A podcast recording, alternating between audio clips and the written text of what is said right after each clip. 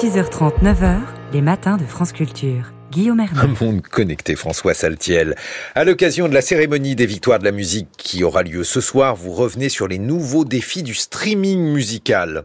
Oui, Guillaume, un peu plus de 15 ans après leur apparition, peut-on parler d'une victoire de l'industrie du streaming? Si l'on parle d'usage, assurément, Spotify, le leader suédois du secteur, vient de divulguer ses chiffres en croissance avec plus de 600 millions d'utilisateurs mensuels actifs.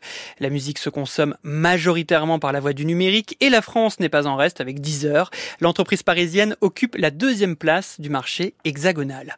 Mais ces deux entreprises ne sont toujours pas rentables. Intéressant de rappeler hein, que le streaming présent dans nos habitudes d'écoute n'a pas encore trouvé un modèle économique pérenne. Spotify, pour alléger ses charges, a dû l'année dernière procéder à des licenciements en masse, diminuer ses investissements dans l'offre de podcasts exclusifs et réduire sensiblement certaines subventions dédiées aux festivals, comme le Printemps de Bourges ou les Francopholies de La Rochelle, à cause de la taxe streaming. Une nouvelle taxe, décidée en septembre par les parlementaires français. Elle prélèvera à la fin de cette année 1,2% du chiffre d'affaires annuel des grands acteurs. L'objectif, soutenir toute la filière musicale via le CNM, le Centre national de la musique. Vous imaginez bien que cette nouvelle a été froidement accueillie par les plateformes qui auraient largement préféré une formule d'autorégulation. C'est vrai que c'est toujours plus pratique lorsqu'on décide de ses propres règles. La question qui agite en ce moment les plateformes de streaming est celle du modèle de répartition des revenus.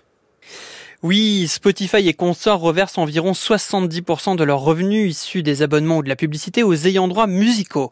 Jusqu'ici, c'est le modèle du market centric qui prédomine. L'argent des abonnements devient un pot commun et il est redistribué aux artistes les plus écoutés, ce qui représente la plus grande part de marché. Un fonctionnement qui a pour conséquence de bénéficier aux artistes les plus suivis euh, par des euh, consommateurs engagés qui écoutent en boucle les mêmes morceaux.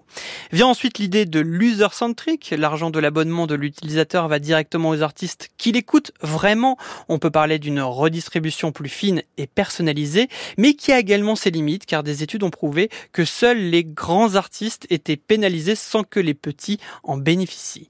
En ce moment, Deezer explore une troisième voie qu'il aimerait bien imposer à tous, celle de l'artiste centric. Ici, un plafond de monétisation mensuelle est installé pour limiter la puissance des plus gros et les artistes qui sont cherchés de manière active par l'utilisateur sont valorisés, une manière d'atténuer les effets des algorithmes de recommandation. Enfin, autre mesure salutaire, Deezer a démonétisé les revenus issus des sons non musicaux. Je parle ici des sons de bruit de pluie, les clapotis d'une rivière ou le crépitement d'un feu de cheminée, des morceaux souvent réalisés par l'intelligence artificielle, des sons certes utiles pour la relaxation ou le sommeil, mais qui avaient tendance à endormir les revenus consacrés aux vrais artistes.